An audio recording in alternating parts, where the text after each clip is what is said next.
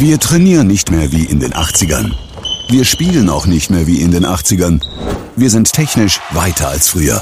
Und was ist mit Ihrer Geldanlage? Es ist Zeit, Geldanlage neu zu denken. Mit den Investmentfonds der Union Investment holen Sie Ihre Geldanlage ins Heute. Und die gibt es bei Ihrer Hamburger Volksbank. Jetzt informieren unter www.hamburger-volksbank.de. Wer stehen bleibt, bleibt auf der Strecke. Vereinbaren Sie am besten noch heute Ihren persönlichen Beratungstermin und sparen Sie ab sofort zeitgemäß. www.hamburger-volksbank.de Auszeit HSVH, der Abendblatt Handball Podcast. Moin und herzlich willkommen zur siebten Folge von Auszeit HSVH, dem Abendblatt Handball Podcast. Mein Name ist Maximilian Bronner und nachdem wir die vergangene Folge über Zoom aufnehmen mussten, freue ich mich jetzt umso mehr, dass wir wieder im Studio sitzen und begrüße erstmal meinen Kollegen Moin Björn. Jo, moin Max und herzlich willkommen auch an alle Zuhörenden. Heute haben wir zum ersten Mal gleich zwei Gesprächspartner gleichzeitig im Studio zu Gast. Und äh, Beide spielen in der Handball-Bundesliga und kennen sich privat auch bestens.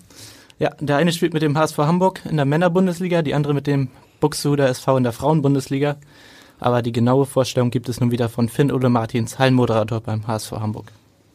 Ein Geschwisterpaar in der Handball-Bundesliga. Das gibt es auch nicht so oft. Im Hause Ossenkopf allerdings schon. Sie spielt in Buxtehude, er in Hamburg. Sie wirft mit links, er mit rechts. Sie ist außen, er Rückraumspieler. Er ist der große Bruder, rund fünf Jahre älter. Und trotzdem ist interessant, wer wen eigentlich zum Handballspielen gebracht hat. Genauso übrigens wie der Blick in die Zukunft, denn für beide ändert sich ab Sommer viel. Sie geht nämlich den nächsten Schritt und wechselt zu einem der Topvereine in der Frauenbundesliga, Borussia Dortmund. Und er, er hängt die Schuhe an den Nagel und rückt auf ins Trainerteam beim Handballsportverein Hamburg.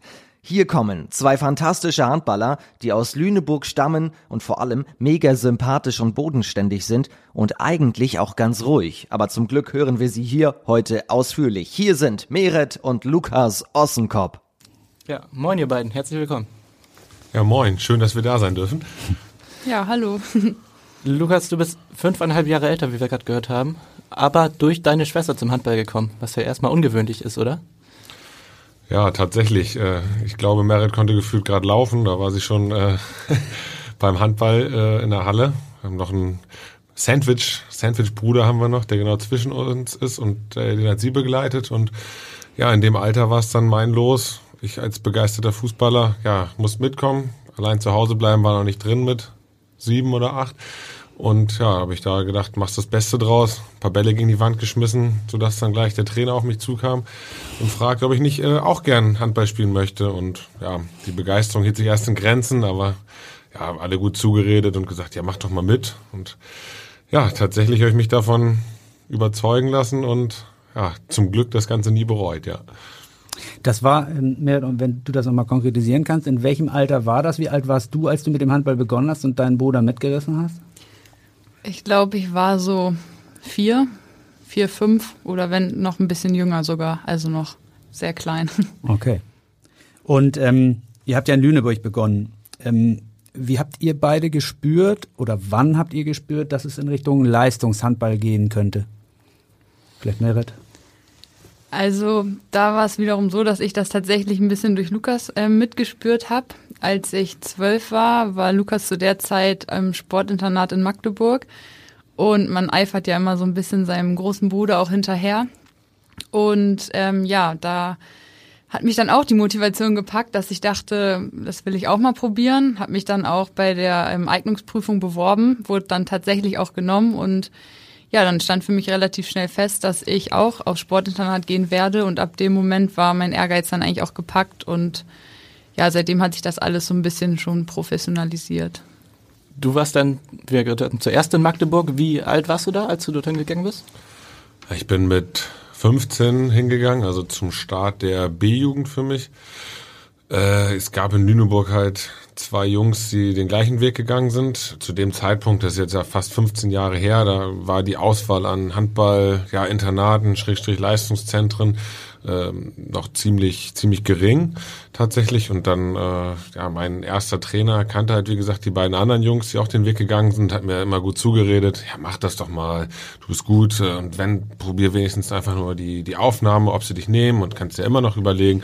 Und dann irgendwann habe ich gesagt, ja, okay, ähm, machst du einfach mal, aber ich war mir sehr sicher, dass ich das nicht mache, weil zu dem Zeitpunkt war ich schon noch ein ziemliches Heimwegkind und äh, ja, konnte mir das irgendwie nicht vorstellen, da in so ein riesiges Internat mit 200 Leuten zu ziehen und da äh, alles auf die Karte, oder was heißt alles auf die Karte zu setzen, aber wirklich alles andere dem unterzuordnen, weil klar, ich war auch vorher schon durch äh, ja viele Sportarten gleichzeitig immer viel unterwegs, aber trotzdem irgendwie zu Hause, Freundeskreis, Familie. Und ja, bin dann, wie gesagt, das war kurz vor Weihnachten 2007, dann dahin gefahren mit meinen Eltern und war mir aber sicher, okay, du machst das, aber ja, egal was kommt, äh, schau dir das mal an, aber du, du sagst eh nicht zu. Ne? Und dann kam tatsächlich relativ schnell die, die Zusage, ja, wir würden dich gern nehmen. Ja, und dann äh, hat sich hat der Umdenkprozess doch relativ schnell eingesetzt, weil dann kam die Überlegung, gut, was hast du zu verlieren? Wenn es nicht klappt, gehst halt einfach wieder zurück, bist immer noch jung und aber später kannst du halt nicht sagen, du hast es nicht probiert. Und ja, dann äh, habe ich das Ganze doch zugesagt äh, und ja, es war wie gesagt zu dem Zeitpunkt die beste Entscheidung, die ich, äh, die ich hätte treffen können und bin da sehr froh drüber, dass ähm, ja, dass das Thema Heimweh da sich hinten angestellt hat und ich muss auch sagen, also vom ersten Tag an, äh, Heimweh ist also großes Heimweh ist nie aufgekommen. Klar, so zwischendurch mal so, ach, wie wär's, wie wär's jetzt zu Hause, aber also ich hätte nie Heimweh und habe mich da sofort wohlgefühlt und ja auch einfach da gelernt, äh, mich in der neuen Umgebung durchzusetzen und äh, ja auch nicht nur hinten anzustellen, sondern auch zu sagen, so jetzt ist jetzt ist auch mal meine Zeit. Hm. Merit, wie war das bei dir? Wann kamst du dann hinterher? Habt ihr gemeinsame Zeit da in Magdeburg gehabt, so dass er vielleicht auch ein Stück weit dir helfen konnte, sich dort einzufinden? Oder warst du dann völlig auf dich allein gestellt, weil er schon durch war? Also ich kam nach Magdeburg, als ich zwölf war. Also ich glaube, das waren dann zwei Jahre später als Lukas. Ein Jahr hatten wir, meine ich, auch noch gemeinsam dort. Ähm, zumal, also ich weiß nicht, ob du dort, glaube ich, schon ausgezogen warst aus dem Internat. Genau, also Oder? ich war da ausgezogen und habe dann da äh, ja mein mein freiwilliges soziales Jahr gemacht. Aber das, ja, ich glaube, wir haben zusammen im Endeffekt drei oder vier Monate da gehabt, weil ich dann ja weitergezogen bin tatsächlich. Ja, und Lukas hat dort sein FSJ gemacht und ich hatte schon ziemlich Heimweh. Ich war ja auch noch ziemlich jung. Und ich kann mich auch nur dran erinnern, dass ich dann auch des, häufig, äh, des Öfteren auch mal geweint habe und Lukas dann mich auch mal trösten musste. Mhm. Und das war dann natürlich schon hilfreich, dass man dann doch jemanden aus seiner Familie dort hatte und der das ja auch irgendwo kennt und man in einer ähnlichen Situation ist. Und ja, so ging das dann ganz gut, dass ich mit meinem Heimweh klargekommen bin. Aber nichtsdestotrotz war das in dem Alter für mich doch schon relativ schwer. Ja, kann man sich vorstellen. Mit zwölf ist ja irgendwie schon beachtlich jung. Also waren die alle so jung, als sie dorthin gewechselt sind, oder waren deine Mitspielerinnen dann erstmal noch im Umkreis von Magdeburg zu Hause? Ähm, ja, ich war die Jüngste, meine ich, also gerade auch im Training. Ähm, die anderen waren eigentlich schon älter als ich, teilweise auch fünf, sechs Jahre. Also es war für mich dann doch nicht so einfach, auch dann im Training gegen die Älteren zu trainieren. Und auf dem Internat war ich einer der Jüngsten, weil man auch erst ab Klasse fünf dorthin konnte. Und ja, in dem Alter war ich ja dann noch erst. Was sind denn so die prägenden Erinnerungen von dieser Zeit? Internat hat ja immer so ein bisschen ähm, ja, etwas ganz Besonderes, weil man sich eben in einer anderen Stadt, in einem neuen Umfeld alleine versucht durchzusetzen. Was, was sind so die Erinnerungen, wo ihr sagt, das hat uns für unsere Karrieren tatsächlich geprägt an dieser Zeit? Ja, es ist gar nicht die, die eine Erinnerung, möchte ich sagen, sondern eher so das, das generelle Setting halt. Äh, vorher wohl behütet, äh, gefühlt äh, ja zu jedem weiteren Trainingsspiel äh, mit Fahrdienst und dann bist du da, äh, ja, bist du da und musst dich um deinen ganzen Kram mehr oder weniger alleine kümmern. Klar hast du da Lehrer, Trainer, Erzieher, äh, bist engmaschig betreut, aber trotzdem alles dazwischen, um alles dazwischen musst du dich halt selber kümmern. Da kann keiner dafür sorgen, dass du, dass du akzeptiert wirst. Da kann keiner dafür sorgen, dass du, dass du deine, dass du deine Handballleistung bringst. Du kriegst zwar viel Unterstützung, aber im Endeffekt bist du schon halt auf dich gestellt. Und das war, glaube ich, insgesamt einfach so diese Erfahrung. Wie gesagt, ich war vor äh, konnte, konnte ich mir überhaupt nicht vorstellen, auszuziehen, war ein totales, totales Zuhausekind. Und da habe ich halt wirklich gelernt, ja, früh auch erwachsen zu werden, mein, mein Kram alleine zu regeln. Und äh, da wusste ich, es wartet keiner auf mich, dass ich irgendwie hier sage, oh, jetzt, jetzt fühle ich mich hier gut, sondern ich wusste, da muss ich halt, muss ich halt Gas geben, muss mich sportlich durchsetzen, muss mich menschlich irgendwo durchsetzen. Und ja, diesen, einfach diesen Schalter konnte ich echt schnell umlegen. Und dafür habe ich halt nicht nur handballerisch, sondern halt dann auch außerhalb des Feldes einfach extrem viel gelernt, meine, meine Sachen selber zu regeln, mich durchzusetzen. Und das war für mich einfach die beste Schule, die ich damals hätte kriegen können. Ich bin mir ziemlich sicher, dass man, äh, dass man nicht unbedingt ins Internat muss, um das zu lernen, aber für mich war der Schritt einfach da äh, wichtig, weil ich vorher da halt schon in dem Bereich ein bisschen hinterher war und das hat sich dann halt komplett gedreht. Ja. Gab es denn damals nicht die Möglichkeit, nach Hamburg oder Buxtehude zu wechseln oder war das damals noch nicht weit fortgeschritten in, in euren aktuellen Verein? Ja, also ich war ähm, 2008 äh, Hamburg da überhaupt kein überhaupt kein Thema. Äh, tatsächlich, als ich dann aus Magdeburg zweieinhalb Jahre später weggegangen bin, war ich auch in Hamburg und äh, habe da hab da eine A-Jugend äh, mittrainiert und auch schon in der in der zweiten Mannschaft. Damals noch mit äh, Goran äh, als Trainer, witzigerweise. Das war so der erste Berührungspunkt. Und äh, ja, es war auch A-Jugend Bundesliga äh, und die zweite Mannschaft hat da in der Oberliga gespielt, aber es war, man hat halt schon noch gemerkt, dass halt, äh, dass der Fokus noch noch woanders drauf lag damals. Das war halt schon Profimannschaft, das ist halt super wichtig und äh, mir wurde auch in Aussicht gestellt, da mittrainieren zu können. Aber ja, der Sprung wäre halt auch einfach gigantisch gewesen, dann von gerade erstes Jahr A-Jugend und äh, in der Saison, wenn du da auf drei Hochzeiten tanzt, trainierst du eh fast eh fast nicht äh, und ja deshalb kam das halt nicht so richtig in Frage. Und da hatte ich in Hannover halt die Möglichkeit, A-Jugend, auch A-Jugend-Bundesliga zu spielen. Wir haben auch äh, beide Spiele gegen, gegen den HSV damals gewonnen, äh, muss ich an der Stelle auch mal erwähnen. und haben die Tab haben in der Tabelle auch besser abgeschlossen. Und ich konnte auch schon dritte Liga spielen, im, als jüngerer Jahrgang A-Jugend. Und das hat mich natürlich extrem auch weitergebracht, auch wenn ich in der Saison gar nicht so viel gespielt habe, sondern erst im, im Jahr drauf. Aber einfach diese Körperlichkeit, das ist schon nochmal ein ganz anderer Handball. Das ist technisch nicht besser, aber einfach diese Körperlichkeit, äh, auch die Bedeutung ähm, war, war nochmal eine ganz andere. Und das hat mich einfach ja, extrem nach vorne gebracht. Und von daher war das an der Stelle ja der komplett richtige Schritt auch für mich. Merit, vielleicht kannst du noch mal ähm, darauf eingehen, was so die schweren Momente angeht, die man sicherlich ja auch hat, gerade in dem jungen Alter, in dem du da hingegangen bist. Wie, wie bist du da durchgegangen, äh, durch diese Herausforderung? Eben, wenn man vielleicht gespürt hat, oh, ich habe Heimweh oder es ist doch alles ziemlich schwierig. Was, was hast du gemacht, um, um dich zu behaupten? Ja, das ist eine gute Frage. Ähm, da denkt man ja auch gar nichts drüber nach. Ich glaube, ich habe halt einfach immer weitergemacht und habe halt nie aufgegeben und hatte halt auch immer vor Augen, warum ich es eigentlich machen wollte und hatte halt immer diese Motivation, dieses Ziel gespürt, ähm, beim Handball weiterzukommen, es professioneller zu, be äh, zu betreiben. Und es hat natürlich auch einfach Spaß gemacht. Und ich bin halt eher ein sehr ehrgeiziger und zielstrebiger Mensch. Und wenn ich mir was in den Kopf setze, dann ziehe ich es eigentlich auch immer durch. Und klar, man hat immer Rückschläge, man hat auch immer schwere Momente, sei es ähm, Heimweh oder auch allgemein in einer komplett neuen Mannschaft, äh, weg von zu Hause, sich in einer neuen Umgebung einzufinden. Das fällt immer schwer, gerade in diesem Alter. Ähm, ja, aber ich glaube, dass ich einfach so Lust darauf hatte und einfach so diese Motivation hatte, es durchzuziehen, dass ähm, man einfach weitergemacht hat und nach schlechten Tagen oder so, nach einer Enttäuschung geht's auch wieder äh, bergauf und dann kommen auch wieder gute Tage und dann weiß man auch wieder, wofür man das macht. War dein Antrieb denn eher der Spaß, sage ich mal, am Handball, weil im, weiß nicht, im Frauenprofi-Handball wird man ja auch nicht mit Geld überhäuft, sage ich mal, ähm, wenn man es dann geschafft hat, in Anführungszeichen. Ähm, warum hast du immer weitergemacht?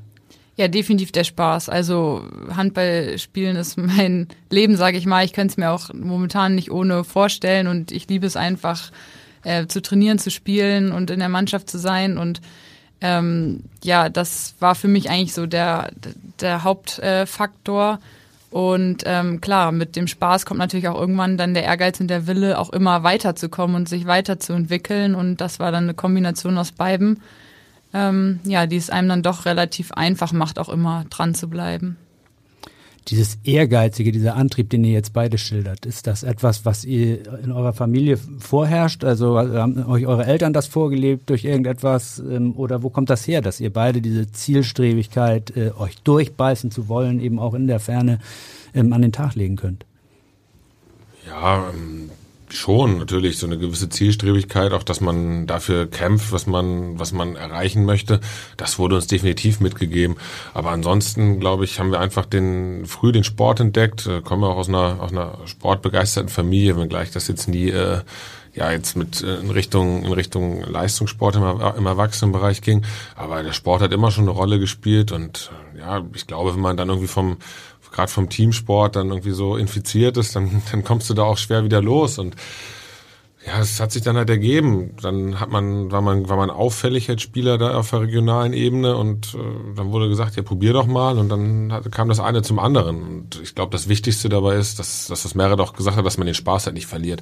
Weil ansonsten fragst du dich halt schon, wofür du das Ganze machst, weil die Chance ist natürlich schon gering damals, damals, also Profi zu werden. Als ich da nach Magdeburg bin und da mir Bundesligaspiele dann als Jugendspieler angeguckt habe, dachte ich so, boah, ob das, ob das jemals klappt, so in solchen Momenten, aber dann hast du am nächsten Tag trotzdem wieder alles dafür gegeben, dass du es vielleicht halt dann doch irgendwann, irgendwann schaffst und da auflaufen kannst. Und ja, das ist einfach, gehört dann, gehört unabdingbar dazu. Und diese Zielstrebigkeit haben wir, haben wir natürlich von zu Hause mitbekommen, aber ohne den, ohne den Spaß an der Sache äh, hätte das auch niemals funktioniert, weil dafür ist das einfach dann ein zu schwerer Weg auch, um du ordnest viel dem unter und da musst du wirklich davon überzeugt sein, dass du äh, ja, dass du das unbedingt machen willst. Und nicht mal das heißt, dass du dann oben ankommst, das ist klar. Hm. Jetzt fragen wir uns natürlich alle, was aus eurem dritten Geschwisterkind, eurem Sandwich-Kind geworden ist. In der Bundesliga habe ich den Namen jetzt noch nicht gesehen. Nee, ähm, mein mittlerer Bruder, sag ich mal, hat äh, früher auch Handball gespielt, ähm, auch in der Jugend, aber dann doch relativ schnell aufgehört und hat da nicht so viel Spaß dran gehabt wie wir. Ähm, dementsprechend sind jetzt nur Lukas und ich so erfolgreich, aber ich denke mal, zwei in einer Familie reichen dann ja auch schon. Sind die Eltern vielleicht auch ganz froh, ne? dass wir nicht dreimal irgendwie gucken müssen, wie man das unterbringt. Das stelle ich mir auch äh, schwierig vor. Als ihr in der dritten Liga gespielt habt, äh, du damals Hannover, du Buxtehude 2, ähm, wie weit ähm, ist die erste Liga da entfernt? Also auch vom Kopf her, was, äh, wie, wie, wie schafft man es da dann immer noch dran zu glauben, ich pack das, ich komme da hin, da ganz oben? Ja, also als ich dann äh, aus der Jugend rauskam, dritte Liga in Hannover gespielt habe, da standen bei mir dann auch einige andere Dinge tatsächlich im Fokus, muss ich ganz ehrlich sagen. Die Trainingshäufigkeit nahm dann ein bisschen ab. Ich habe individuell halt immer was gemacht äh, für mich, für meinen Körper.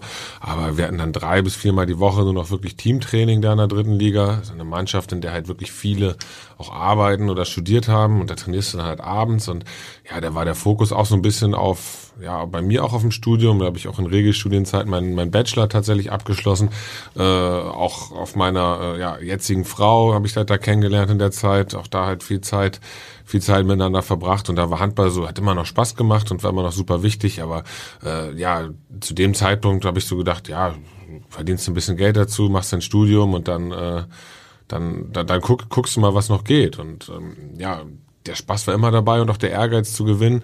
Und dann haben sich halt, haben sich halt äh, durch, durch die weiteren guten Leistungen halt Türen, Türen aufgetan. Aber wenn man ehrlich ist, zu dem Zeitpunkt war Bundesliga wirklich sehr, sehr weit für mich weg. Es, es gab auch Angebote über Kombinationen mit dritte, erste Liga, aber das kam für mich nicht in Frage. Ich wollte halt in einer Mannschaft auf jeden Fall drin sein und nicht jetzt zwischen zwei Mannschaften switchen und ja, irgendwie auf Umziehen hätte ich dann auch nicht so richtig Lust und dann mit, äh, ja, wie gesagt, äh, der, der, dem privaten Hintergrund damals plus dem Studium dachte ich mir, okay, gibt's hier weiter Gas, äh, machst in der dritten Liga dann auf dich aufmerksam und wenn jemand kommt, ist schön und wenn nicht, dann ja, hast du eine gute Zeit gehabt, dann ist es auch schön, aber Bundesliga war damals wirklich, äh, ja, natürlich schon ein ordentliches Stück weg und ja, dann sind halt gewisse Dynamiken eingetreten, die das Ganze dann auf einmal doch, äh, ja, doch, doch ermöglicht haben.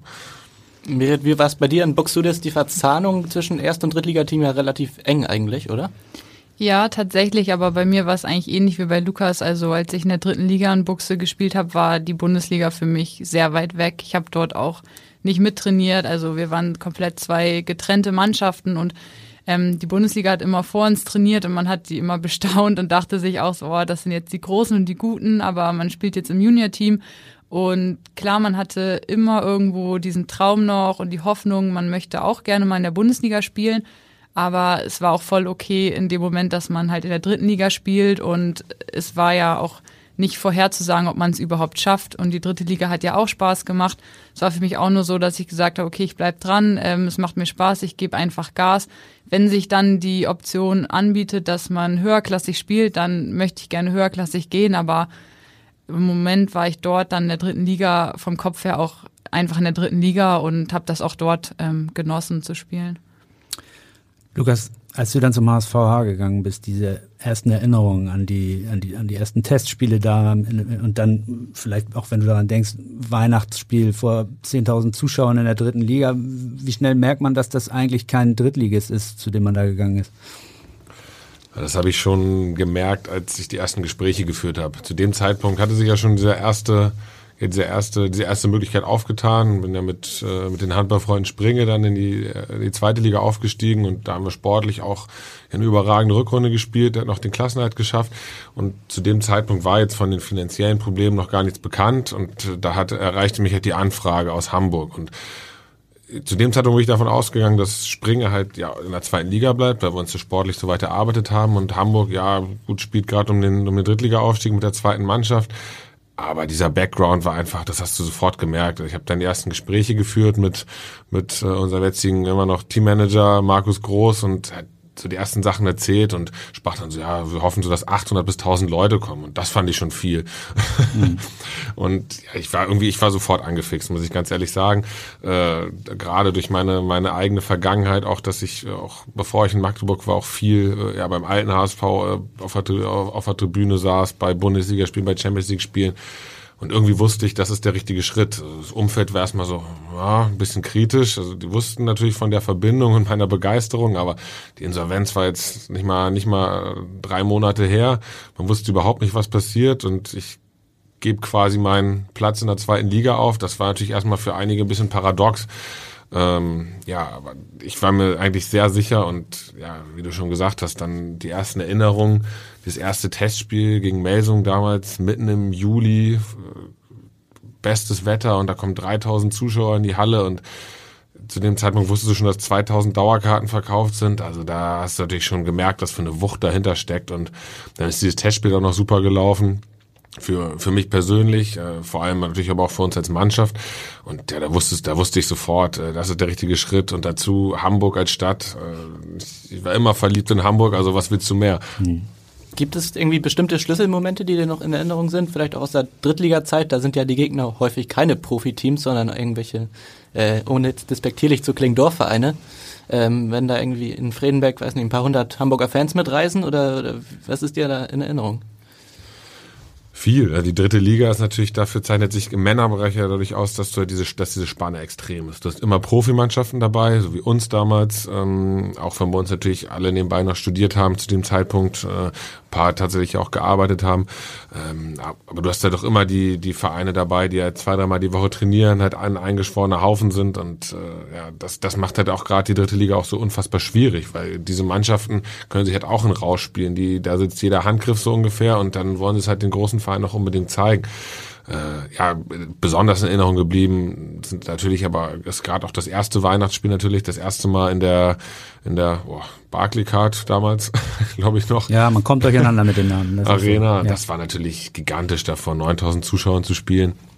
Und ansonsten auch derbe Niederlagen aus dem ersten Jahr tatsächlich auswärts. Also wir hatten immer super Support dabei, aber haben da auch kräftige Niederlagen kassiert und äh, da dachtest halt schon, boah, der Weg, die zweite Liga wird noch ganz schön weit. Und im Jahr drauf dann vor allem ja auch der der Auswärtssieg, den wir dann in äh, den wir dann in Altenholz gelandet haben, der so die Weichen gestellt hat.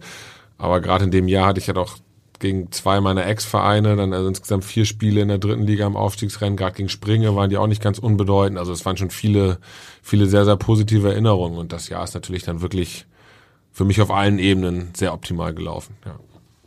Merit, wie habt ihr gegenseitig eure Karrieren verfolgt? War das überhaupt möglich oder waren häufig Spiele parallel, sodass man nicht gucken konnte oder so? Wie, wie hat das funktioniert?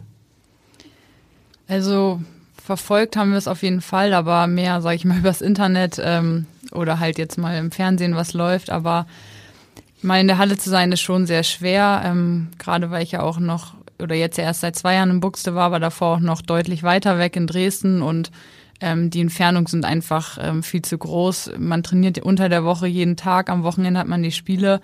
Ähm, man hat maximal mal einen freien Tag, aber da ist es auch nicht immer möglich, dann ein paar Stunden irgendwo hinzufahren ähm, und dann genießt man ja auch mal seinen freien Tag. Also mit den Spielplänen ist es schon immer sehr schwer und ähm, man kommt kaum dazu, wirklich in die Halle zu gehen. Aber natürlich ähm, verfolgt man übers Internet, äh, was der Bruder so macht und interessiert sich ja auch dafür. Ähm, ob sie gewinnen, verlieren und ähm, wie es da so steht. Das interessiert einen natürlich. Und für wen haben sich eure Eltern immer entschieden als Zuschauer? Oder wurde da aufgeteilt, die Mutter zu dem einen, der Vater zum anderen Spiel? Ja, sehr, sehr unterschiedlich. Also unsere, unsere Eltern sind, äh, sind, haben sich schon früh getrennt. Ähm, und ja, vor allem, vor allem unsere Mutter ist halt immer viel, viel unterwegs gewesen und hat eigentlich versucht, jedes Spiel mitzunehmen. Ähm, ja, teilweise auch dann erinnere ich mich an Doppelschichten, irgendwie Dresden, Hamburg an einem Wochenende, also schon sehr, sehr, sehr wild, muss man ganz ehrlich sagen. Äh, ja, jetzt ist natürlich durch, äh, durch die ganze, durch die ganze Corona-Geschichte, ja, hat sich die Frage natürlich jetzt auch häufig nicht mehr gestellt, aber früher auf jeden Fall immer, ja, alles, alles was geht eigentlich so ungefähr, da wurde auf jeden Fall die ganze Wochenendplanung nach ausgerichtet. Dürft ihr denn im Familienverbund überhaupt noch über Handball sprechen oder sind dann alle genervt? Oder was sind so die Themen, über die ihr beide euch vielleicht auch regelmäßig austauscht, außerhalb des Handballs?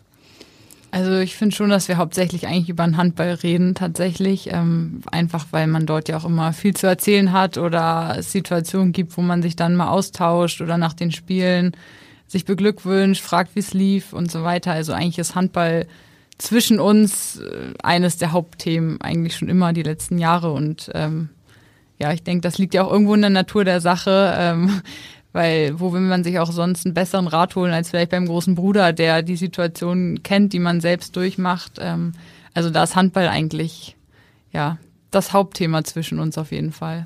Ja, da muss dann wie gesagt äh, unser Bruder, der ist eh jetzt nicht der der größte Lautsprecher äh, und hat eh meistens nicht so viel zu erzählen. Von daher da hört auf jeden Fall immer viel viel Handball-News und ja kann sich dann seinem Naturell entsprechend in den Gesprächen auch sehr zurücklehnen. Okay. Ja, das ist doch gut, wenn er sich da, wenn er damit kein Problem hat, dann ist ja alles, äh, alles im Reinen, ne? Hast du, Mire, dann wenigstens die Aufstiegsspiele von Lukas live miterleben können? Oder ähm, ja, und hast du ihm auch vielleicht jetzt mal ganz ehrlich damals den Weg in die Bundesliga zugetraut? Das ist eine schwierige Frage. Also ich habe schon immer viel Potenzial in Lukas gesehen und ihm das auch absolut zugetraut. Ähm, aber ich würde sagen, man denkt halt früher auch noch gar nicht so weit. Man wünscht es sich natürlich auch immer gegenseitig und gerade früher habe ich auch immer noch sehr viele Spiele verfolgt auch wenn ich in der Halle sein konnte, als es bei mir auch noch gar nicht so hochklassig war, sage ich mal, und auch vor Corona, da war ich auch immer schon, wenn ich es konnte, mal in der Halle. Ähm, habe auch einige Spiele live gesehen. Jetzt, wo es natürlich bei mir auch Bundesliga ist und eventuell auch andere Orte, da, wie gesagt, verfolgt man es nur noch übers Internet. Ähm, aber ich freue mich natürlich sehr, dass es jetzt bei uns beiden geklappt hat, weil ich will mal sagen, das war bei uns beiden gar nicht so vorherzusehen. Ähm, genau, deswegen früher noch mehr, aber jetzt äh, verfolgt man es halt auch so und ja, genau. Jetzt musst du natürlich aber auch noch deine Einschätzung geben, Lukas. Wann war dir denn klar, dass deine Schwester Champions League spielen muss? Ja, als sie mir dann erzählt hat, dass, äh, dass der Wechsel bevorsteht, äh, ja, der Weg, äh, dieser, diese, die Geschwindigkeit, den sie an den Tag gelegt hat, der, die war natürlich schon beeindruckend. Äh, ich glaube 2018 war das 2018 der Wechsel? Ja, ne? ja, ja, genau, 2018 der Wechsel nach Dresden. Im Junior-Team klar gespielt, aber jetzt auch nicht, äh, ja, die, die, die Einsatzzeit noch aufgeteilt und jetzt auch nicht extrem, extrem herausge, herausgestochen, war ein sehr ja, ein Kollektiv auch irgendwo, wo keiner so wirklich doll aufgefallen ist. Ja, und dann äh, kann ich mich noch erinnern, dass sie mir erzählt hat, ja, ich habe jetzt die Chance nach, nach Dresden zu gehen, da zweite Liga zu spielen. Äh, ja, und dann die einfach da sich sofort anzukommen, sofort sich durchzusetzen, gefühlt, glaube ich, zwei Jahre, jede einzelne Sekunde zu spielen äh, und damit den Leistungen auf sich aufmerksam zu machen, das war schon das hat mir schon gezeigt, äh, ja, da ist auf jeden Fall noch einiges möglich. Das, das heißt nicht unbedingt was, dass das natürlich in dem Tempo immer weitergeht, aber wenn man auf die letzten zwei Jahre schaut, glaube ich, äh, kann man sagen, auch den Sprung in die erste, erste Liga, der war auch nicht zu groß und ja, warum sollte der Sprung dann in die äh, Richtung internationale Spiele nicht, äh, ja, nicht auch drin sein? Also von daher, das traue ich hier auf alle Fälle zu und äh, ist natürlich eine Sache, eine, eine Erfahrung, die die ich natürlich auch mal gern gemacht hätte und da drücke ich natürlich die doppelt, doppelt die Daumen, dass, dass Merit da äh, ja auch eine coole Zeit im Europapokal und wer weiß, vielleicht auch irgendwann eine Nationalmannschaft hat. Okay, Nationalmannschaft sogar, das traut ihr dir zu.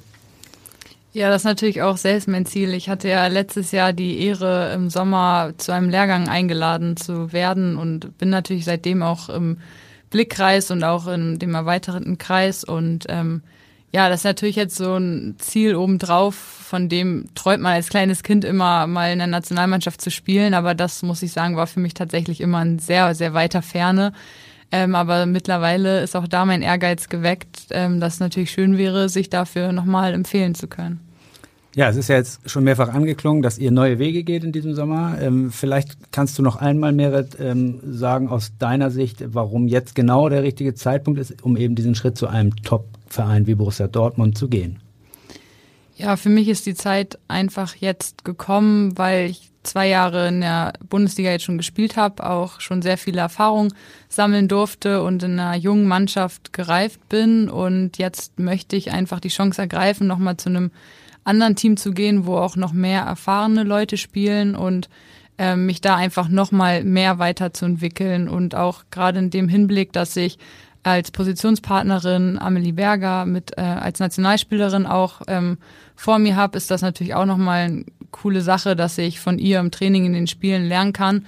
Und das hat sich einfach für mich richtig angefühlt, weil ich die letzten Jahre nie so jemanden vor mir hatte. War natürlich auch schön, ähm, dass man selbst auch immer viel gespielt hat oder auch oft anfangen durfte. Aber jetzt möchte ich das gern nochmal umdrehen und sagen, ähm, ich, ich nehme auch gern nochmal jemanden vor mir, ähm, von dem ich lernen kann und an dem ich auch einfach noch mit wachsen kann. Und dann reizt es mich natürlich auch extrem, nochmal den nächsten Schritt zu machen und sagen, okay, international zu spielen, ähm, nochmal ganz andere äh, Mannschaften kennenzulernen, ganz andere Spielarten, vielleicht nochmal ganz andere Härte. Und ja, das hat sich halt als Gesamtpaket richtig jetzt angefühlt. Und ich war schon immer, wie man es bestimmt auch jetzt durch die letzten Jahre gesehen hat, ein Mensch, der sagt, okay, wenn sich so eine Chance für mich bietet, dann ergreife ich sie, weil ja, ich, ich möchte es später einfach nicht bereuen zu sagen, ich habe es nicht gemacht. Ich bin immer so ein Mensch, ich probier's. Äh, man hat auch einfach nichts zu verlieren und es fühlt sich für mich einfach richtig an. Lukas, bei dir haben wir auch schon gehört, du wirst deine Karriere zumindest weitestgehend beenden, so eine Art Standby-Profi werden, das Trainerteam auch unterstützen ähm, in der Datenanalyse. Vielleicht kannst du noch einmal erzählen, wie es genau aussehen wird für dich. Also mal, wie oft wirst du noch mittrainieren? Ähm, wie sieht deine Arbeit dann genau aus? Ja, wenn ich das wüsste, nein, Spaß beiseite, äh, ist natürlich wirklich ein sehr breites Feld und es bedarf gerade jetzt in der ersten Zeit auch einiges an Abstimmung, äh, gerade auch die Abstimmung mit, mit Toto und Latz, wie oft ich tatsächlich selber mittrainiere, das hängt natürlich auch wieder von vielen Faktoren ab. Dafür ist es ja genau gedacht, äh, wenn wir einen vollen Trainingskader haben, wird es seltener sein, wenn ja, wir Situationen wie in den letzten Wochen haben, dann wird es natürlich sehr, sehr regelmäßig sein. Dann wird es sich wahrscheinlich fast so anfühlen, als wenn ich tatsächlich auch noch Spieler Vollzeitspieler, sage ich mal so wäre. Ähm, ja, aber grundsätzlich liegt mein Fokus dann dann auch in den Aufgaben neben den äh, neben dem Feld. Da gerade im gerade im Jugendbereich bin ich auch schon lange mit dabei. Das wird sich noch intensivieren. Äh, ich werde weiter in der Eliteschule des Sports am alten Teichweg äh, ja, Unterricht Schrägstrich Trainingseinheiten geben mit unseren ja mit unseren und auch äh, anderen Hamburger Talenten dann äh, werde ich weiter regelmäßig auch Training von, von unserer A-Jugend-Bundesliga-Mannschaft äh, leiten, beziehungsweise mit dabei sein und dann halt genau auf diese, genau auch mit, mit der, mit der Videokamera äh, und Laptop da sitzen und da direkt auch, äh, direkt auch erste Sachen korrigieren können. Äh, zusätzlich äh, werden äh, wird es wahrscheinlich ein Top-Talente-Training auch geben, vereinsintern. Ähm, plus, ja, die, wir haben ja eine Kooperation mit Katapult und äh, da geht es darum, mit diese ganzen diese ganzen Datenberge natürlich auch zielbringend auszuwerten, weil es bringt dir nichts, einfach nur die, die Daten irgendwie auf dem Server rumliegen zu haben, aber du weißt gar nicht, was du damit anfangen, anfangen sollst. Und da ist äh, unser Athletiktrainer Philipp Winterhoff schon fleißig dabei, aber kann natürlich noch Unterstützung auch aus dem, ja, aus dem, aus dem Profi-Handballbereich brauchen, der da auch viele Erfahrung hat. Ah, da werden wir halt versuchen, da nochmal drei, vier, fünf Prozent äh, unsere Leistung zu optimieren. Und dann ist vor allem auch Nachbereitung ein, ein großer Punkt, äh, sowohl im Jugendbereich als auch wahrscheinlich dann im Herrenbereich, dass man da guckt, äh, dass man da das Trainerteam unterstützt und guckt, äh, in welchen, in welchen Punkten können wir uns noch verbessern. Und ja, man wird sehen, was die, was die wichtigsten Schwerpunkte sind, weil parallel auch noch äh, das, das Lizenzthema ansteht äh, und äh, Hospitation. Also ich denke, langweilig wird man auf jeden Fall nicht werden. Für die Zuhörer, die Katapult nicht kennen, das ist ein Datenanalyseunternehmen. Vielleicht kannst du dazu noch mal ein paar Sätze sagen. Ich glaube, ihr habt im Training auch immer so kleine GPS-Sender, Westen an. Ähm, wie funktioniert das? Genau, also ich wäre jetzt regelmäßig auch bei Sky die Bundesliga verfolgt, der kennt äh, kennt ja Kinexon, dass da auch äh, gewisse gewisse Sachen erhoben werden, wie viele Pässe, Geschwindigkeit von Würfen, wie viele Kilometer Spieler zurückgelegt haben. Und äh, es ist im Prinzip äh, Katapult ist ein anderer Anbieter, aber ein recht ähnliches Prinzip, aber das geht noch weit darüber hinaus, irgendwie jetzt die Wurfgeschwindigkeiten oder Laufkilometer zu messen. Du kannst wirklich äh, jeden einzelnen Schritt tracken. Du hast von äh, Herzfrequenz über wie viele schnelle Bewegungen du machst, äh, in welche Richtung. Ähm, hast du wirklich alles dabei, Sprunghöhen. Und da geht es natürlich darum, im ersten Schritt vor allem Auffälligkeiten zu erkennen. Bei welchem Spieler äh, vielleicht gerade auf, äh, auf vergleichen Positionen gibt es da große, große Abweichungen. Dann auch in Unterstützung mit, mit Bildmaterial, das du vom Training hast, zu gucken, äh, wo muss man vielleicht nachsteuern, sowohl jetzt im konditionellen athletischen Bereich als auch im, jetzt im handballspezifischen, technisch-taktischen Bereich. Und ja, das bedarf natürlich aber auch erstmal einer, ja, einer gründlichen Einarbeitung, weil wir sind in der Handball-Bundesliga äh, und da ist natürlich kein Testfeld für irgendwelche, äh, für irgendwelche, für irgendwelche, irgendwelche Probe, die, wo du dir gar nicht sicher bist. Aber deshalb haben wir auch einen sehr motivierten ja, Jugendkoordinator und äh, A-Jugend-Bundesliga-Trainer mit, mit Sven Rusbild. Im A-Jugendtraining haben wir auch die auch die äh, Katapult-Tracker und von daher ist das auch ein ideales Testfeld, um da halt auch mit der Jugend Sachen auszuprobieren, die damit besser zu machen und dann gleichzeitig auch ja langfristig das dann auch im Bundesliga-Bereich zu implementieren und da wirklich dann auch äh, noch die letzten Prozente rauszuziehen. Damit alleine wirst du natürlich keine Spiele gewinnen, das ist klar, aber das kann uns dabei helfen, ja vielleicht so die letzten letzten kleinen Prozentchen rauszukitzeln. Du bist ja auch so eine Art Bindeglied in diesem emotionalen Spannungsfeld zwischen Trainerteam und Mannschaft. Ähm, wo, wo, siehst du die Möglichkeiten, da einzugreifen, dass dieser Mannschaftsgeist, der euch auszeichnet, ja auch schon seit Jahren und auch in dieser Saison, dass der erhalten bleibt, obwohl es ja doch einen kleinen Umbruch gibt und mit dir auch einer der Co-Kapitäne dann aufhört. Ähm, was kannst du da tun? Ja, ich bin ja trotzdem noch äh, an der Mannschaft dran. Also in, Doppelfunktion, wie gesagt, das ist auch ein, auch ein Aufgabenbereich oder eine Aufgabe, die sich halt auch erstmal finden muss, wie, wie ich jetzt genau mit Nähe, Distanz, Abstand auch immer zur Mannschaft. Aber grundsätzlich ist es natürlich, äh, ja, gerade dieses, gerade dieses Jahr im Sommer werden wir natürlich nochmal auch menschlich gesehen einen kleinen Umbruch haben. Und das ist einfach, einfach wichtig, dass, äh, dass ich da auch mich weiterhin einbringe in, in das ganze, in das ganze mannschaftliche Thema. Aber da sind wir auch nach wie vor gut aufgestellt mit, mit, mit Leuten äh, wie Niklas Live, äh, die, die die Mannschaft auch führen, die lange dabei sind. Schimmel ist jetzt auch ein paar Jahre schon mit dabei. Yogi äh, sowieso äh, ist eh, eh, eh, eh eine Marke für sich und äh, hat sich von Anfang an auch natürlich aufgrund seiner Erfahrung, seines Standings da eingebracht. Von daher mache ich mir da keine Gedanken, dass wir da irgendwie komplett als Mannschaft auseinanderbrechen. Aber natürlich muss ich da einiges erstmal neu finden und äh, ja, das versuche ich dann natürlich sowohl von äh, ja, innerhalb des Teams als auch von, von draußen zu fördern. Ja. Du bist jetzt 29, manche denken vielleicht bestes Handballalter. Ich glaube, Yogi Bitter wird mit 39 da jetzt nur drüber lachen, äh, dass man da die Karriere eigentlich beendet. Äh, Rudi Völler sagt vielleicht den Handball nie geliebt. Ähm, Gab es auch Gedanken daran, woanders hinzugehen, die Karriere doch fortzusetzen? Gab es Angebote aus der ersten, zweiten Liga? Wie sah das aus? Ja, ohne jetzt da zu sehr ins Detail gehen zu wollen, natürlich habe ich das, habe ich das lange überlegt, weil ja, 29, äh, ja, Torhüter ist eh nochmal eh noch mal spezieller Fall. Die können auf jeden Fall immer länger, die müssen auch nicht so viel machen im Training. Nein, Spaß beiseite. Aber äh, ja, natürlich ist das jetzt ein, an sich noch kein Alter, wo du jetzt sagen müsstest, du musst die Karriere beenden und auch gesundheitliche Probleme habe ich jetzt auch nicht. Aber ja, es kam einfach, kam einfach viele Faktoren zusammen. Jetzt auch die, die ganze emotionale Bindung und einfach auch, ich bin auch jemand, der auch echt Lust, Lust drauf hat, neue Sachen auszuprobieren. Und äh, ja, da kam halt eins zum anderen. Ähm, ja, jetzt irgendwo hinzugehen, um da in der zweiten Liga äh, zu spielen, nur um zu spielen, das, das kam für mich halt äh, zu dem Zeitpunkt einfach nicht in Frage. Und da diese neue Aufgabe, bei der ich ja weiter nah an der Mannschaft dran bin, auch im Training regelmäßig bin, aber trotzdem den Handball auch nochmal aus einer ja, ganz neuen und anderen Perspektive sehe und wirklich auch in einem Feld, das ja die letzten Jahre schon deutlich dazugewonnen hat im Handball. Ich glaube, bis vor fünf Jahren hat das überhaupt keinen interessiert und das auch wirklich ein ein zukunftsträchtiges Feld werden kann im Handball, da so ein bisschen auch mit in eine Pionierrolle zu gehen, das hat mich einfach total gereizt und Klar musste ich trotzdem natürlich mal ein, zwei Nächte drüber schlafen, ob ich jetzt wirklich zurücktreten will als Spieler. auch wenn ich mich noch fit halte. Aber die Entscheidung ist mir dann doch tatsächlich recht leicht gefallen. Und ja, ich habe total Lust darauf, das auszuprobieren und äh, ja, da neue Erfahrungen zu machen. Und wie gesagt, im Optimalfall eine, eine Pionierrolle für eine neue wichtige, ja, neue wichtige Komponente im Handball einzunehmen.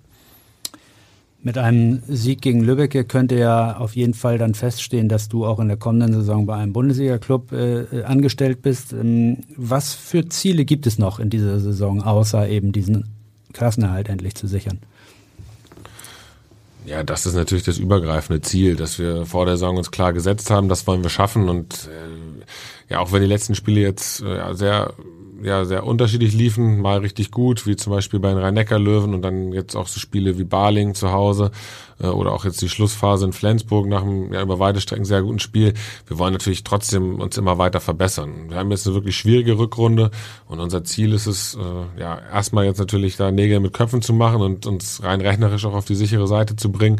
Aber wir wollen uns natürlich trotzdem auch weiterentwickeln und äh, ja, mit einem guten Gefühl aus der Saison gehen, weil die Hinrunde war natürlich wirklich ja überragend. Da haben wir wirklich auch alles eingesammelt, was geht und die Rückrunde, ja, die nagt natürlich schon ein bisschen am Selbstvertrauen, muss man ganz ehrlich sagen. Da fehlt so ein bisschen das Selbstverständnis, Verletzungspech kommt dazu und für uns geht es einfach darum, auch mit einem guten Gefühl aus der Saison rauszugehen und äh, gerade auch, wo einige den Verein wechseln, aufhören, äh, dass wir, dass wir uns allen gemeinsam da einfach einen würdigen Abschied äh, aus der aus der Saison bereiten, um dann halt gestärkt nächstes Jahr anzugreifen, weil das wird das wird auch alles andere als eine leichte Aufgabe nächste Saison. Noch wartet ja auch noch ein Duell mit dem SC Magdeburg, was ja vielleicht auch für dich ganz speziell und vielleicht auch ein schöner Abschluss ist. Ähm, wünschst du dir eigentlich den Magdeburger Meistertitel oder drückst du dann doch den THW die Daumen? gemeine Frage. Äh, für mich war ein ganz spezielles Spiel, aber tatsächlich, um das nochmal aufzugreifen, in Magdeburg das Hinspiel, ähm, weil da kam natürlich die Erinnerung hoch, als, als du da in die Halle gegangen bist, äh, wie du da selber als kleiner Bill-Jugendlicher saßt und da irgendwie die Spiele gesehen hast. Und ja, da auch ein vernünftiges Spiel zu machen in Magdeburg und äh, das war natürlich einfach, einfach so mit eins der schönsten Erlebnisse die Saison, auch wenn es natürlich jetzt rein ergebnistechnisch eher so bescheiden lief, was man die Saison aber ja durchaus verzeihen kann gegen Magdeburg. Ähm, ja, ich gönne es den Magdeburgern auf jeden Fall. Äh, Gerade wenn man weiß, was für eine Bedeutung der Handball auch für die Stadt hat. Äh, und ein bisschen Abwechslung finde ich jetzt grundsätzlich auch nicht schlecht. So Fußballverhältnisse, zehn Jahre der gleiche Meister brauchen wir nicht unbedingt. Und dann hätten wir auf jeden Fall schon mal, wenn ich mich täusche, vier verschiedene in den letzten zehn Jahren auf jeden Fall. Und das ist doch nicht schlecht. Da Konkurrenz belebt das Geschäft und ja, ich glaube, über Spannung äh, beschwert sich kein neutraler Handballfan. Merit, beim BSV geht es nicht um Abstieg, sondern um Europa und um den Pokal. Was ist denn realistisch für die kommenden Wochen alles noch drin für euch? Ja, wir haben ja noch einen relativ straffen ähm, Spielplan. Corona hat uns ja ein bisschen Strich durch die Rechnung gemacht, wobei eigentlich immer nicht wir betroffen waren, sondern tatsächlich der Gegner. Und wir haben jetzt, glaube ich, im Mai nur noch englische Wochen gefühlt. Ähm, ja, aber der Mai wird uns, glaube ich, noch richtig viel Spaß bereiten. Also für uns geht es natürlich darum, in der Saison den dritten Platz ähm, weiter zu verteidigen. Ähm, und ähm, dann natürlich, dass Buchse nächstes Jahr Europa angreifen kann. Und im Pokal, das ist natürlich ein absolutes Saisonhighlight für uns. Und da ist das Ziel auf jeden Fall ins Finale zu kommen. Und ja, einfach dann mal schauen, was möglich ist und natürlich auch immer irgendwo einen Favoriten zu ärgern ja, dementsprechend werden wir noch vier schöne Wochen auf jeden Fall ähm, haben mit sehr viel Spannung, denke ich auch. Ja, im Pokalfinale könnte mit Bietigheim eine ja nicht ganz so schlechte Mannschaft warten, die, glaube ich, in der Saison jetzt alles kaputt geschossen hat, was ging. Ähm, ist jetzt eine fiese Frage, aber was würdest du dir, wenn du es dir aussuchen könntest, lieber wünschen? Platz drei oder Pokalsieg? Das ist wirklich eine schwierige Frage. Ähm, da man ja, wenn man den Pokal gewinnt, auch Europa League spielt ähm, und ich das dem Verein natürlich sehr wünsche, würde ich dann den Pokalsieg nehmen. Ich meine, Pokal schreibt seine eigenen Gesetze und ähm, ja, einmal Pokalsieger zu werden, ist natürlich schon cool.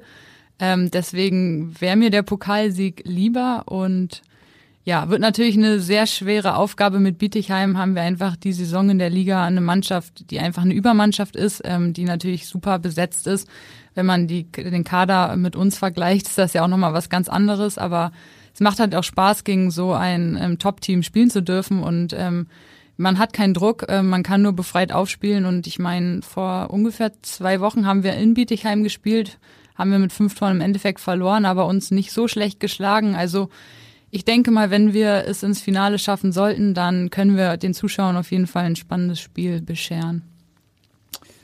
Bei den Männern gilt die Bundesliga weiterhin als die beste Liga der Welt. Ähm, was siehst du aus deiner Sicht, was könnte die Frauenbundesliga tun, um da in diese Richtung auch zu gehen, um weitere Schritte zu machen? Und äh, auf der anderen Seite, wie sehr reizt dich, klar, jetzt kommt erstmal Dortmund, aber wie sehr reizt dich der Blick und vielleicht der Schritt ins Ausland?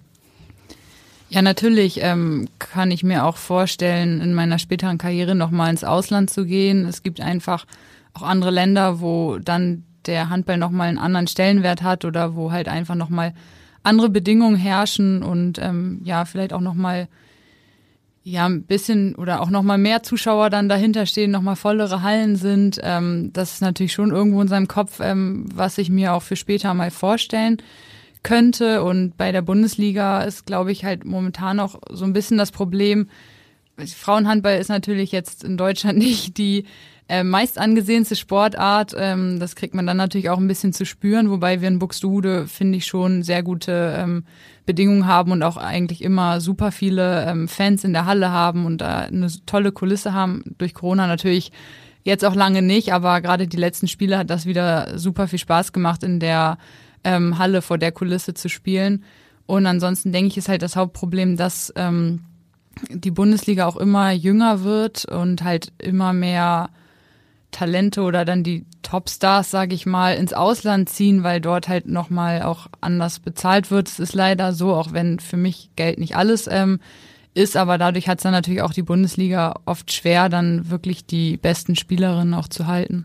Fühlt man sich denn manchmal als Frau, sage ich mal, auch ungerecht behandelt, wenn ihr im Grunde den gleichen Arbeitsaufwand wie die Männer äh, leistet, aber dann irgendwie nur einen Bruchteil davon verdient? Ja, klar, ist das ähm, schon oft unfair oder man denkt sich, man hat ja den gleichen Aufwand, man leistet ja vom Prinzip das Gleiche. Wir spielen auch in der ersten Bundesliga, wir trainieren ja eigentlich in demselben Umfang, wir betreiben den gleichen Aufwand.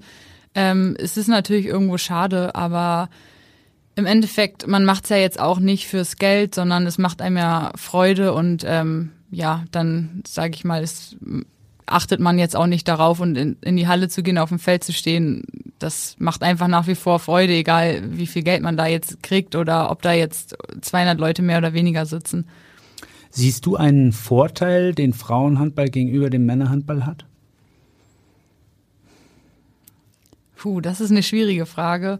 Ähm, ich finde, der einzige Vorteil ist, oder was ich jetzt auch gerade am Beispiel in Buxtehude sehe, was wir halt so ein bisschen leben, dass halt auch wirklich ähm, sehr viel der Jugend auch einfach die Chance geben wird. Gerade Buxtehude ist so ein Verein, die halt super viel auch in die Jugend investieren. Also es soll jetzt nicht heißen, das machen die Männer genauso. Aber ich finde halt in der Bundesliga, gerade bei uns Frauen ist das jetzt in den letzten Jahren auch so gewesen, dass einem sehr gut die Möglichkeit gegeben wird, wenn man jung ist, ähm, sich sehr schnell sehr viele Spielanteile auch zu holen und dass man da ähm, sehr gut gefördert wird und sehr schnell reinkommt. Aber das ist, wird auch, oder ist auch bei den Männern genauso. Also ich würde es jetzt nicht wirklich als Vorteil unbedingt ähm, sehen.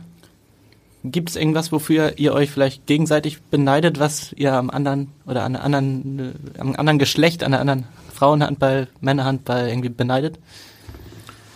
Ja, also jetzt äh, Frauenhandball, Männerhandball, da will ich jetzt gar nicht eine, gar keine große Unterscheidung machen. Das ist, ist die gleiche Sportart. Das ist natürlich so, dass einfach äh, ja der Männersport, zumindest im Handballbereich in Deutschland, das gibt's ja auch, gibt's ja auch in anderen Ländern auch andersrum, äh, einfach eine viel höhere Aufmerksamkeit hat und dass sich dadurch natürlich die ja, die, die Resonanzunterschiede erklären lassen. Aber was ich gern hätte, ist natürlich Merits, Merits linken, linken Wurfarm. Den hätte ich natürlich gern gehabt. Weil, ja, ähm, es gibt ja mal so einen Spruch mit den Linkshändern, die eigentlich höher spielen, als sie dürften. Das ist natürlich auch viel Quatsch, aber äh, ja, so einen linken Arm hätte ich schon gern gehabt. Äh, nicht nur zum, zum Kaffee halten, sondern auch zum, zum Werfen. Das, äh, den hätte ich sofort genommen. Ja, ich bin mit meinem linken Arm natürlich sehr zufrieden und würde den jetzt auch ungern eintauschen. ähm, was ich tatsächlich bei den Männern äh, beneide, ist einfach oft noch das deutlich ähm, schnellere und athletischere Spiel. Also Männer haben halt natürlich noch mal ganz andere Voraussetzungen, sowohl krafttechnisch, athletisch, Schnelligkeit oder wenn ich jetzt auch Bundesligaspiele gucke, dann bewundere ich auch immer die Außen, wie hoch die tatsächlich springen. Also ich glaube, da können wir Frauen, so sehr wir uns bemühen und trainieren, ähm, da können wir einfach leider nicht mithalten. Deswegen muss ich auch ehrlich sagen, sieht das bei den Männern oft auch ähm, noch ansehnlicher aus. Spielen wir zum Abschluss noch einmal Wünscht dir was? Ähm, wenn ihr euch einen Titel auswählen könntet, den ihr mit euren künftigen Teams gewinnen könnt. Bei Lukas ist die Auswahl vielleicht etwas eingeschränkter, ähm, aber bei Merit sicherlich noch etwas größer. Also wenn ihr euch einen Titel wünschen dürftet, den ihr in euren Karrieren noch gewinnt, welcher wäre das? Ja, das ist eine schwierige Frage. Ähm, also ich würde mich jetzt erstmal auf das ähm, nächstmögliche, sage ich mal, beschränken. Oder mein Ziel wäre natürlich gerade in der Bundesliga gesehen, gerne einmal deutscher Meister werden. Und natürlich reizt mich auch irgendwo der Pokalsieg sehr. Also das sind jetzt beides so Ziele, die ich unbedingt in meiner Karriere ähm, erreichen möchte. Tja, also ich würde zu beidem nicht Nein sagen. Wenn da mein Titel abfällt, dann, äh, dann halte ich gerne die Hand auf. Äh, ja, der Weg ist für uns natürlich äh, noch sehr, sehr lang. Äh, zu einer, ja, zu einer, zu einer Spitzenmannschaft. Äh, wer weiß, wann wir, wann wir den Schritt, wann wir den Schritt erreichen. Aber ja, klar, der Pokalsieg sieht man ja auch am Beispiel Lemgo aus der letzten Saison. Äh, wenn du da eine super Pokalsaison erwischt, gute Spiele, ist da der Weg natürlich kürzer hin als eine Meisterschaft über 34 Spieltage. Aber also ich würde mich über würde mich über jeden Titel freuen. Äh, ganz so viel ist da ja noch nicht auf der Habenseite, wenn man mal von der Zweitligameisterschaft äh, absieht. Aber das ist ja auch nur so ein halber Titel, von daher äh, keinerlei Präferenz. Ich nehme alles. Okay, wir werden das weiterhin beobachten und äh, bedanken uns erstmal sehr für euer Erscheinen, dass ihr es gemeinsam hier ins Studio geschafft habt. Und auch vielen Dank an euch, liebe Zuhörer und Zuhörerinnen, dass ihr euch wieder eine kurze Auszeit mit uns gegönnt habt. Die nächste Podcast-Folge gibt's dann in zwei Wochen wieder am 18. Mai. Bis dahin, tschüss und auf Wiederhören. Ja, vielen Dank und tschüss. Weitere Podcasts vom Hamburger Abendblatt finden Sie bei Spotify, Apple Podcast und auf abendblatt.de slash podcast.